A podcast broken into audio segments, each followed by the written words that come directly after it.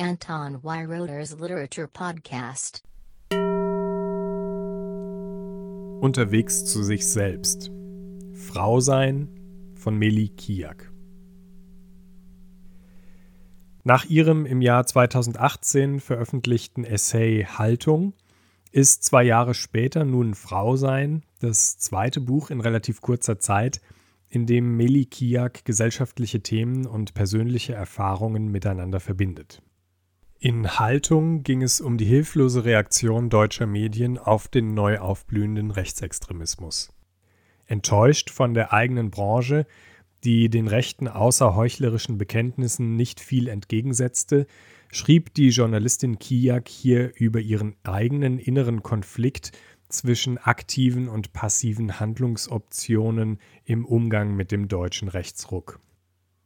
In Frausein sind das Aufwachsen in einer Gastarbeiterfamilie und der Weg zu einem eigenständigen weiblichen Lebensentwurf die zentralen Themen, zu denen Meli Kiak durch das Erzählen persönlicher Erlebnisse ihren Standpunkt entwickelt.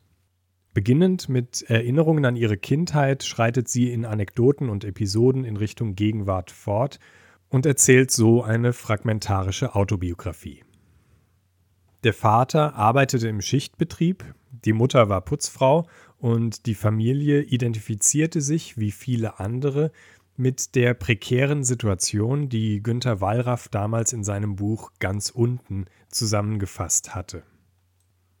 Für Kiak zeigt Wallraffs Buch in doppelter Hinsicht die gesellschaftliche Außenseiterrolle der Gastarbeiter, weil es nicht von einem von ihnen geschrieben war.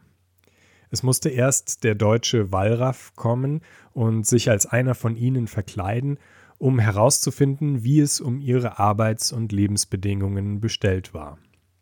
Eine eigene öffentliche Stimme fehlte damals noch. In Frausein ist sehr deutlich spürbar, dass Meli Kiak sich selbst berufen fühlt, als die erste in ihrer Familie, die Abitur machen, studieren und schließlich erfolgreich schreiben konnte, diesem Missstand nachträglich und endgültig etwas entgegenzusetzen und das eigene Leben nicht von anderen erzählen zu lassen, sondern die Sache selbst in die Hand zu nehmen. Darin verbinden sich heute zwei Ziele, nämlich einerseits Kiaks eigener Wunsch zu schreiben und als unabhängige Autorin zu leben und andererseits der gesellschaftliche Aufstieg, den ihre Eltern sich für sie wünschten heraus aus dem zermürbenden Arbeiterleben, dem sie selbst nicht entkommen konnten. Zunächst aber setzt diese Erwartung der Eltern die Schülerin und Studentin unter Druck, weil sie noch nicht weiß, in welche Richtung der Aufstieg durch Bildung sie führen soll. Als sie zum Studieren in eine andere Stadt zieht, ist es eine schwere Trennung für die Eltern und insgeheim, obwohl sie glaubt, sich von der Familie loslösen zu müssen, ist es auch schwer für sie selbst. Das Studium läuft zunächst schlecht. Die Literatur, mit der sie sich beschäftigen soll, wirkt fremd und kompliziert. Die Kommilitonen wissen immer schon alles im Voraus, weil sie die Bücher, um die es geht, entweder schon gelesen haben oder sie haben durch belesene Verwandte wenigstens schon davon gehört. Im Vergleich zu ihnen ist Melikiak durch ihre Herkunft im Nachteil. Sie schreibt darüber aber ohne Groll. Die Kommilitonen sind aus ihrer Sicht hilfsbereit. Trotzdem kann sie sich mit ihren geisteswissenschaftlichen Studienfächern nicht anfreunden und wechselt an das Deutsche Literaturinstitut Leipzig, um kreatives Schreiben zu lernen. Das anfängliche Scheitern im Studium ist nicht die einzige Stelle, an der es Meli Kiak gelingt, auch von einer schmerzhaften Situation ohne Verbitterung zu erzählen. Mitten im Winter, als sie gerade ihren Vater von einer Telefonzelle aus zu Hause anrufen will, wird sie von einem Mann in Bomberjacke brutal verprügelt. Der Mann lässt sie vor Schmerzen zusammengekrümmt auf der Straße liegen und betritt einfach selbst die Telefonzelle, als sei nichts gewesen. Die Studentin liegt hilflos auf der Straße und sieht die Passanten unbeirrt vorbeilaufen. Endlich kommt ihre Mitbewohnerin, die sie noch kaum kennt, in Hausschuhen durch den Schnee zu Hilfe und trägt sie in die Wohnung. Aus dem schrecklichen Ereignis bleibt einerseits der Eindruck zurück, in dieser Gesellschaft nicht als gleichwertig und schützenswert zu gelten. Andererseits entsteht daraus die tiefe persönliche Freundschaft mit der Mitbewohnerin. Zu diesen ernsten Stellen mischen sich in Frausein viele amüsante Episoden, zum Beispiel von der älteren Cousine, die während eines Aufenthalts in der ländlichen Türkei ihre ersten erotischen Experimente mit einem Freund erlebt und den anderen Mädchen der Familie danach davon erzählt, die wiederum alles kritisch hinterfragen und kommentieren.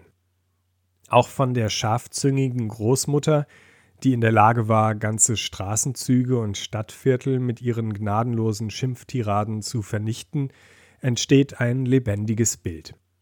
Es geht in diesem Buch eindeutig nicht um die Belehrung des Lesers, sondern um die Lust am Erzählen und an der Erinnerung.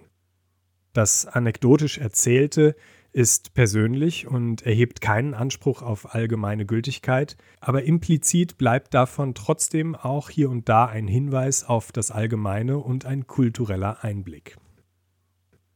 An einer anderen Stelle beschreibt Melikiak die Trauer ihrer Eltern um die verstorbenen Großeltern. Als der gutmütige, immer zufriedene Großvater stirbt, bricht für Kiaks Vater eine Welt zusammen. Er trauert wochenlang still und intensiv. Dieser verborgenen Trauer des Vaters wird die spätere öffentliche Trauer der Mutter um die Großmutter gegenübergestellt. Die Großmutter ist das von allen anerkannte Oberhaupt der Familie, von Kiak selbst als Patriarchin bezeichnet, und ihre Beerdigung ist ein regionales Großereignis mit einer Schar von Gästen und einem gigantischen Planungsaufwand. Auch in den Beziehungen zwischen den Frauen und Männern der Familie entdeckt Kiak ein Ungleichgewicht. Es sind die Männer, die ihre Frauen verehren und sich für sie hingeben, und es sind die Frauen, deren Schönheit und Klugheit gepriesen wird und die im Familienbund das eigentliche Sagen haben. Melikiaks eigene Entwicklung zum Frausein vollzieht sich über Umwege. Es dauert lange, bis sie die körperliche Nähe ihres ersten Freundes zulassen kann. Von einem späteren Partner löst sie sich nach mehr als zehn Jahren aus einer gut funktionierenden Beziehung, um alleine zu leben. Im Alleinsein findet Kiak ihre bevorzugte Lebensweise als erwachsene Frau und stellt sich damit gegen gängige Vorstellungen von geglückten Lebensentwürfen, wie sie nicht nur im deutschen Mainstream, sondern auch in ihrer Familie vorherrschen. Selbst der Vater, der ihren Weg zur Schriftstellerin von Anfang an unterstützte, kann diese Entscheidung zunächst nicht verstehen. Der Weg zu dieser nicht mehr von Tradition und Gewohnheit bestimmten, sondern bewusst selbst gewählten Art zu leben, findet parallel zu ihrer Emanzipation von der Rolle der Gastarbeitertochter statt, einer Herkunft, die sie zwar in ihrem Schreiben immer wieder aufgreift, durch die sie sich aber nicht definieren lassen will. Frau sein ist mit seinem entspannten Tonfall und seiner leichten Erzählweise ein angenehm unaufgeregtes, unspektakuläres Buch, was angesichts der Themen, um die es sich dreht, bemerkenswert ist. Es unterscheidet sich erfrischend von den vielen Kolumnen und Bestsellern, in denen andere Autorinnen in den letzten Jahren mit viel Bitterkeit und Zynismus provoziert und zum Kampf aufgerufen haben. Auch in den ernsten Episoden, die von Ungleichheit, Benachteiligung und Gewalt handeln, spielt Kijak nicht Deutsche gegen Migranten oder Frauen gegen Männer aus, sondern erzählt von Individuen. Dieses Erzählen macht die Gräben nicht tiefer, sondern verbindet. Wie schon in Haltung gelingt Melikiak auf diese Weise wieder eine umsichtige und klare Perspektive und ein sehr lesenswertes Buch mit viel Humor. Anton Weiroder's Literature Podcast